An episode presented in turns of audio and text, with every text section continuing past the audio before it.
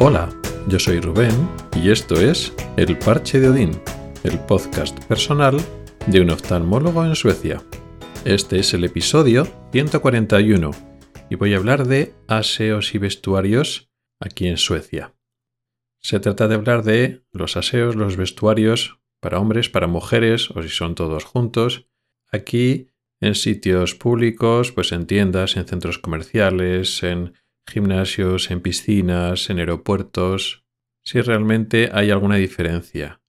En general no, quizá hace años había, digamos, más diferencias culturales con respecto a eso, pero ahora en el mundo en el que vivimos, cada vez más globalizado, y sobre todo pues en el contexto europeo, donde está todo mucho más homogeneizado, digamos que hay unos estándares de factos de pues cómo funcionan los aseos o cómo funcionan las típicas tiendas, restaurantes, sobre todo lo que es más homogenizado, las franquicias. A cualquier ciudad europea que vayas, en general, tú te sientes en un clima, en un entorno familiar, en un centro comercial, en muchas cafeterías, en aeropuertos, en estaciones de trenes, etc. No es realmente como, yo que sé, los Estados Unidos de América, que efectivamente son una reunión de muchos estados con una población, pues eso, que podría ser comparable a la europea, pero que realmente son un solo país. En Europa no funciona así, son diferentes países. La Unión Europea es una unión supranacional donde conservan cada país la identidad mucho más, pero en general, pues salvo por el tema del idioma y si controlas inglés, pues la mayor parte de los países europeos con inglés te defiendes bien y puedes viajar y te defiendes en estos entornos más o menos internacionalizados o globalizados sin mayor problema. Esto incluye pues cosas como los aseos, por ejemplo. Los símbolos del aseo es internacional y bueno, sepas hablar el idioma local o no sepas hablar el idioma local, pues lo, lo localizas fácilmente. Solo hay pequeñas diferencias que es un poco lo que voy a hablar hoy. Por ejemplo, que haya aseos separados por sexos para hombres y para mujeres es muy habitual, pues en España y en Suecia pues funciona exactamente igual. Puede haber otro tercer aseo o otra tercera sección, otra tercera parte para personas con discapacidades motrices, principalmente adaptado para que se puedan utilizar con silla de ruedas. A veces hay una zona de cambiador para, para cambiar pañales para niños pequeños, puede ser una zona aparte, puede estar también en la zona de hombres y en la zona de mujeres incluido esa zona, ¿no? Para, para niños pequeños y para cambiar pañales. Pero en general eso sí que existe, pues Asia de hombres, Asia de mujeres, cada uno con su símbolo internacional, lo mismo que en España, el resto de Europa y en buena parte del mundo. Pero aquí en Suecia también es bastante frecuente, creo que más frecuente que en España, que en la zona de los aseos es unisex, tú ya a la zona de aseos, y en vez de haber una parte de masculina, donde hay urinarios y aparte pues otra zona de inodoros individuales y luego la zona de mujeres donde no hay urinarios masculinos sino solo la zona de inodoros, pues es una zona de aseos unisex con solo inodoros, de tal forma que no ocurre como en muchos sitios, tanto en España como en otros sitios que están separados por sexos, que depende si hay mucha gente, si los aseos están muy demandados, suele haber más cola en el aseo de mujeres que en el aseo de hombres, Aquí es muy habitual pues, en aeropuertos, en centros comerciales e incluso en muchas tiendas e instalaciones comerciales que solo hay una zona de aseo. Esto es bastante normal. Lo que sí que me ha llamado más la atención, y por eso fue la idea de grabar este, este episodio, es otro detalle en lo referente a vestuarios. Y esto ya es más anécdota personal. Y yo he visto diferencias con España yo lo estoy atribuyendo a una pequeña diferencia cultural que todavía existe, o puede que esté equivocado y esta anécdota podría haber pasado perfectamente en España y es una percepción falsa mía.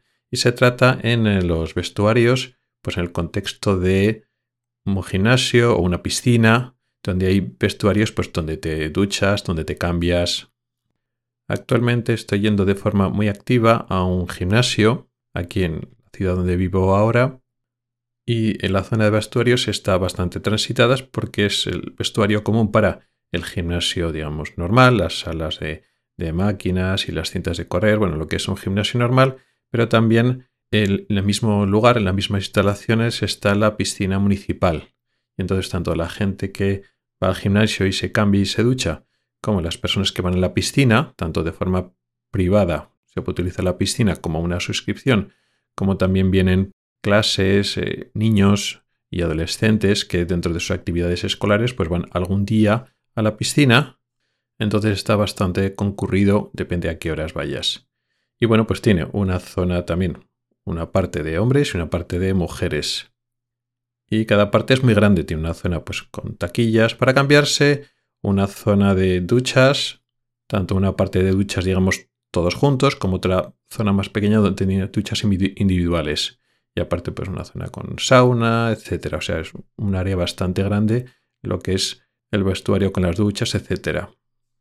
Una cosa que me llamó la atención cuando, bueno, pues una de estas veces que me estaba eh, cambiando y duchando, bueno, fueron pasando, pues lógicamente en el vestuario de, hombres, pues varones de todas las edades, varones desde muy mayores a, bueno, personas de mediana edad, eh, más jóvenes, adolescentes y niños. Y en una de estas que me pareció que eh, en vez de un niño, me parecía que era una niña. No muy mayor, pero tampoco muy pequeña. Mínimo 5 o 6 años ya tendría, a veces es difícil saberlo porque, bueno, pues aquí hay mucha gente, muchos niños son pues rubitos, con ojos azules, y muchas veces la fisonomía de la cara de los niños puede ser muy parecida a la de las niñas, pero me había parecido una niña.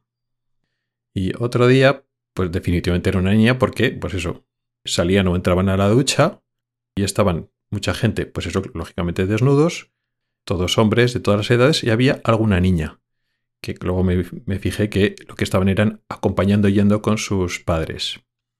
Y era una cosa, bueno, pues perfectamente normal. Había una niña que era relativamente pequeña y estaba en el vestuario con los hombres, que había hombres pues desnudos, menos desnudos, más desnudos, etc. Y la niña también, pues también salía desnuda, que era pequeñita.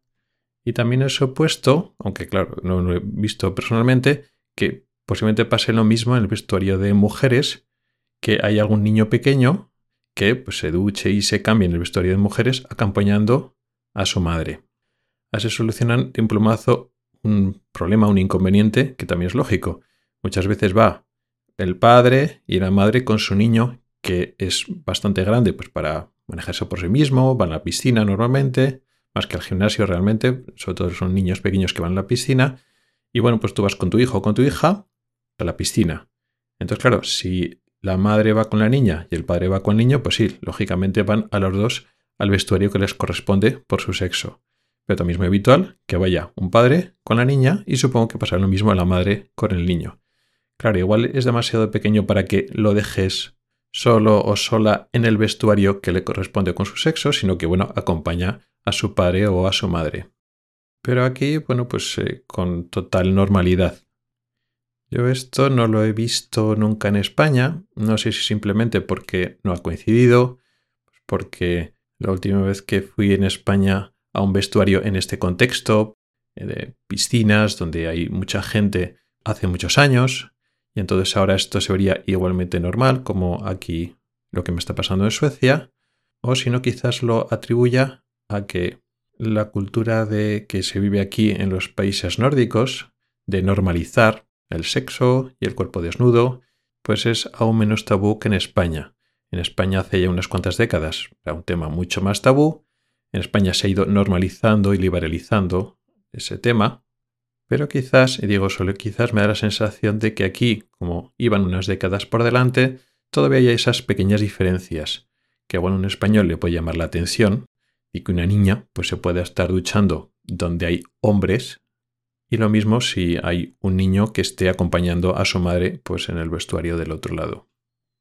Sí que es cierto que en cuanto ya los niños ya no van con su padre y con su madre, sino que cuando vienen ya en grupos escolares, siendo todavía relativamente pequeños, pues no, ya es todo muy organizado, los chicos en el vestuario de chicos, las chicas en el vestuario de chicas, pero si por razones prácticas, por lo mismo, va el padre con su niña pequeña, pues bueno, soluciona el problema pues de forma muy simple y efectiva, no parece que haya ningún inconveniente de que haya hombres que de repente vean una niña pequeña en el vestuario, pues en las duchas, sino que, bueno, se asume con total normalidad y aquí no pasa absolutamente nada, cada uno se ocupa de lo suyo y todos están tranquilos. Una cosa curiosa, y como digo, igual estoy equivocado y en España ya funciona exactamente así y simplemente no tengo yo experiencia y mis anécdotas concretas de lo que yo he vivido estoy extrapolando a que quedan todavía diferencias culturales, pero me parece que sí, que todavía hay unas ciertas diferencias. Todavía en España, pues lo de la desnudez y lo de los sexos no se lleva como en Suecia o en los países nórdicos. Y eso es todo lo que quería contarte hoy, una pequeña anécdota acerca de, bueno, pues la normalización de nuestro cuerpo, de los diferentes sexos y que todavía puede haber pequeñas diferencias. Y aunque en España no es el mismo tabú que había antes, bueno, pues todavía heredamos ciertas costumbres.